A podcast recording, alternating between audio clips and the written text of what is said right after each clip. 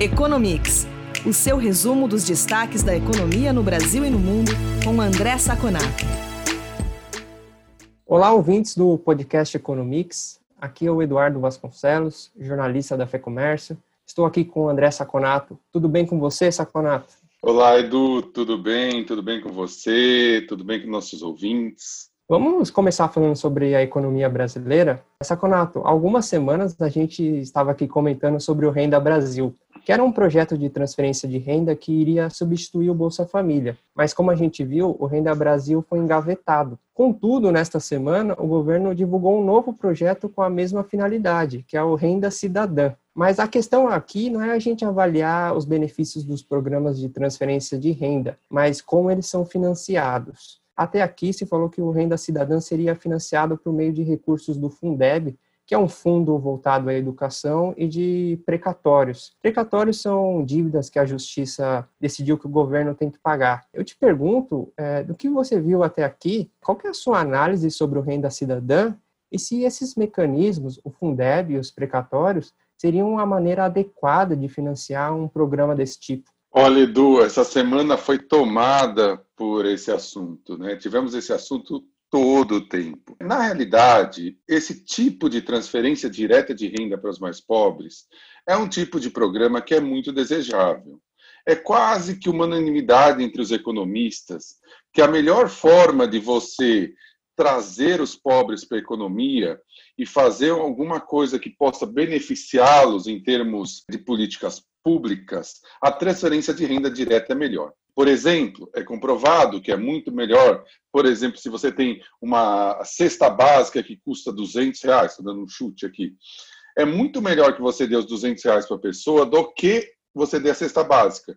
Porque aquela cesta básica pode não valer para a pessoa 200 reais, não ter o valor para ela nesse sentido. Por quê? Ela pode, por exemplo, não gostar ou ter alguma alergia a feijão. Então, o feijão não vale os 10, 15 reais que ele, do preço dele para ela, vale zero. Então, é muito melhor que a pessoa decida por ela mesma que vai comprar. Então, é o melhor tipo de transferência. Isso sem contar que passa menos pela máquina do Estado.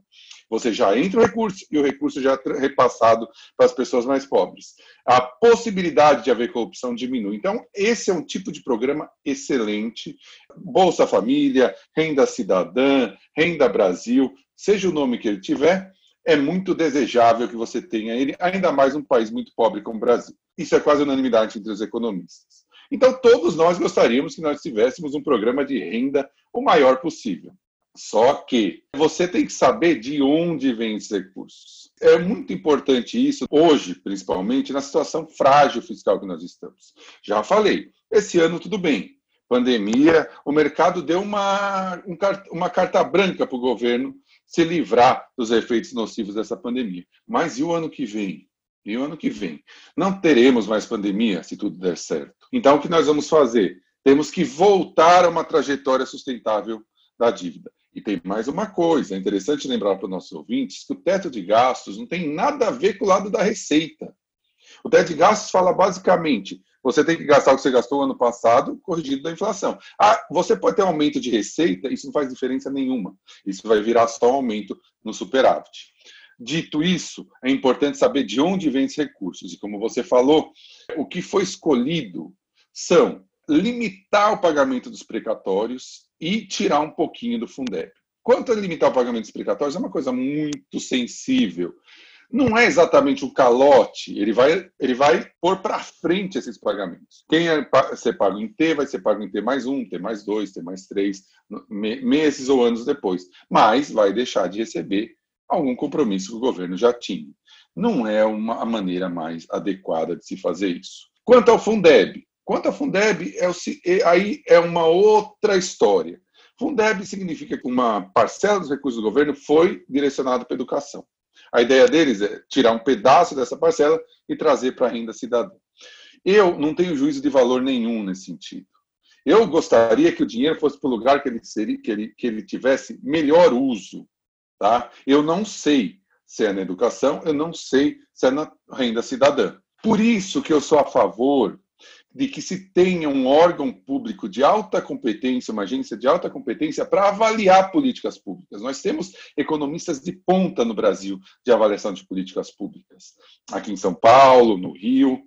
Então, é interessante, isso traz uma nova discussão, eficiência nos gastos do governo. Esse, por exemplo, nesse caso, esse recurso seria melhor utilizado no Fundeb para educação ou seria melhor utilizado no Renda Brasil? Eu tenho várias técnicas é, econômicas, estatísticas para avaliar isso. Então, seria interessante que a gente começasse a pensar. Isso traz uma discussão de avaliação de políticas públicas. De qualquer modo, para fazer aqui um resumo, o mercado não gostou nada dessas fundos. O, a bolsa foi muito mal essa semana, justamente porque está agora no limite aqui, né, melhorando um pouquinho, mas ela está muito mal ainda, justamente porque o mercado achou que sim, que é um calote o que está acontecendo com os precatórios, e isso fez com que, inclusive, o governo começasse a pensar em rever a, as fontes de financiamento, o que deve acontecer. Vamos conversar um pouco sobre o cenário internacional.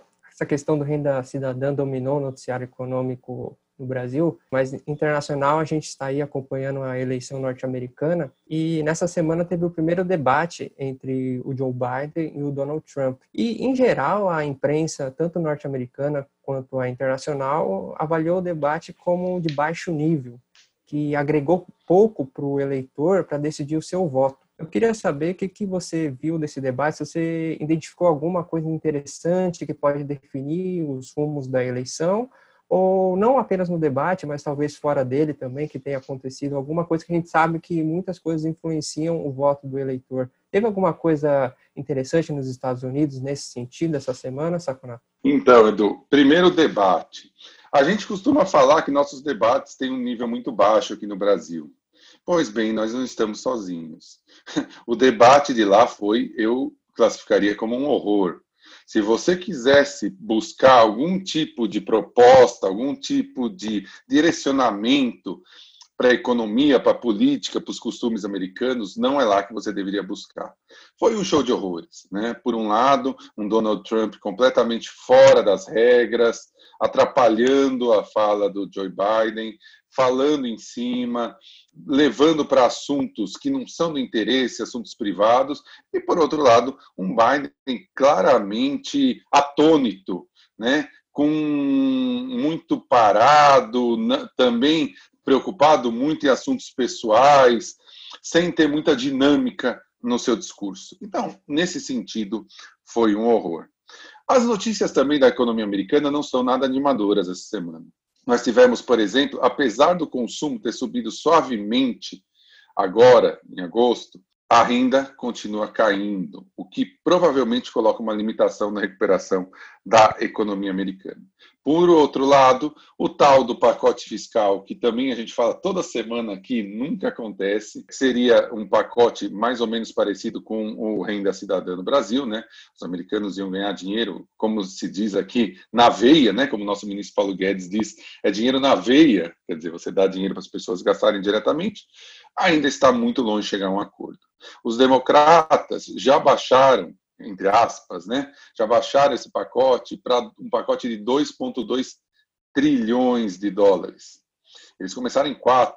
Os republicanos não passam de 1,5 tri. É muito claro também que os democratas estão fazendo jogo duro. Falta um mês para a eleição, a eleição dia 3 de novembro.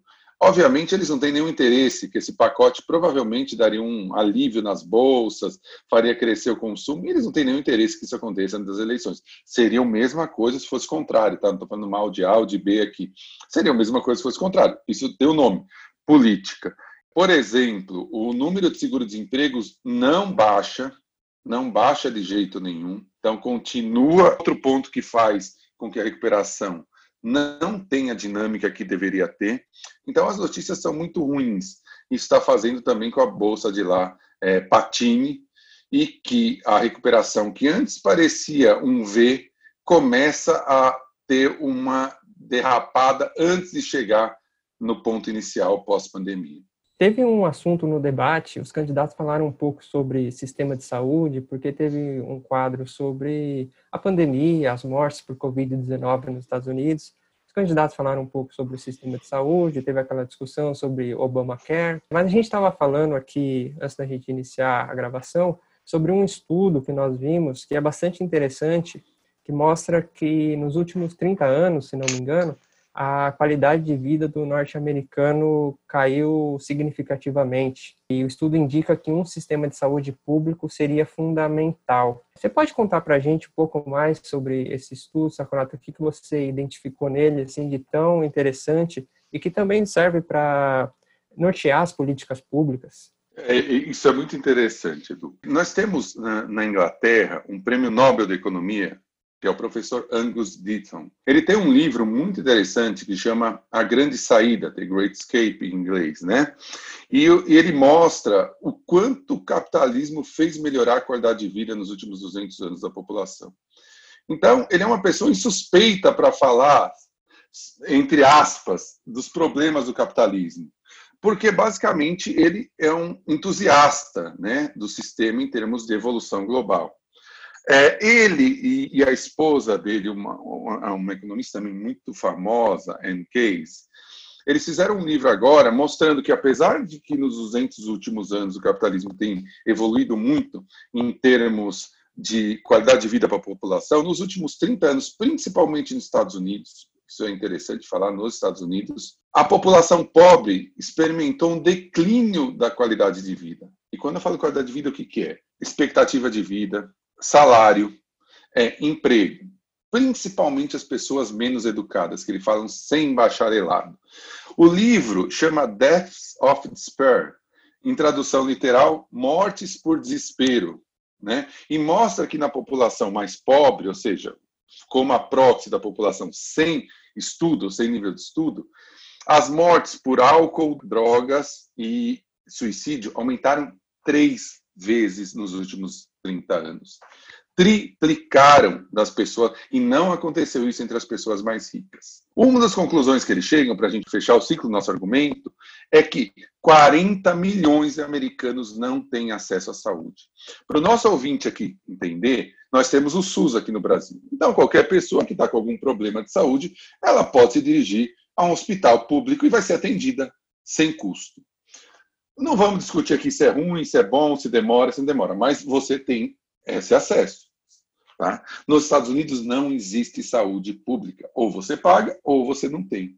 Então, 40 milhões de pessoas não têm acesso. Ou quando ficam doentes, tem que gastar todas as economias de uma vida para que é, ela se, ela se é, cure dessa doença. Então, é um número alarmante, é um, algo alarmante. Quer dizer, você é muito absurdo você, numa, numa, na economia mais rica do mundo, você ter esse tipo de tendência. E eles falam assim: olha, o capitalismo não falhou, mas ele tem que ser consertado. E o Ditton, nesse caso, é uma pessoa totalmente suspeita para falar isso. Eu acho que isso vai nortear muito a eleição presidencial. O Covid mostrou a fragilidade do sistema público de saúde americano, onde em Nova York, que é uma das cidades mais ricas, o estado, cidade mais rica do país, nós tivemos um número de mortes absurdo, talvez um dos maiores do mundo, junto com a Lombardia, em termos proporcionais. Isso vai ditar o ritmo. É muito interessante esse estudo para mostrar que existem fragilidades no sistema capitalista americano e que precisam ser consertados. E isso provavelmente vai dar o, o tom. Então, Edu, e eu tinha esquecido de falar na parte da, do debate, eu não vou dizer aqui em cima de pesquisas das redes, porque tem pesquisa para todo gosto. Tem pesquisa de rede de televisão que fala que o Trump ganhou pesquisa, o debate, outras com o Biden, mas eu vou falar no lugar que as pessoas realmente apostam e colocam seu dinheiro lá, que é a Bolsa de Londres. Depois do debate, o Biden abriu 20 pontos sobre o Trump, 60 a 40. Então, a postura agressiva do Trump meio que saiu pela culatra. As pessoas não perceberam essa postura agressiva como algo positivo. Então, vamos esperar o próximo debate. Mas eu acho que, com essas notícias econômicas ruins e esse debate, o Biden sai na frente. Bom, vamos acompanhar, ver quais são os desdobramentos das eleições nos Estados Unidos. Saconato, é isso por essa semana. Obrigado e obrigado a todos que nos ouviram. Muito obrigado, Edu. Obrigado ao nosso ouvinte. Semana que vem nós estamos de volta.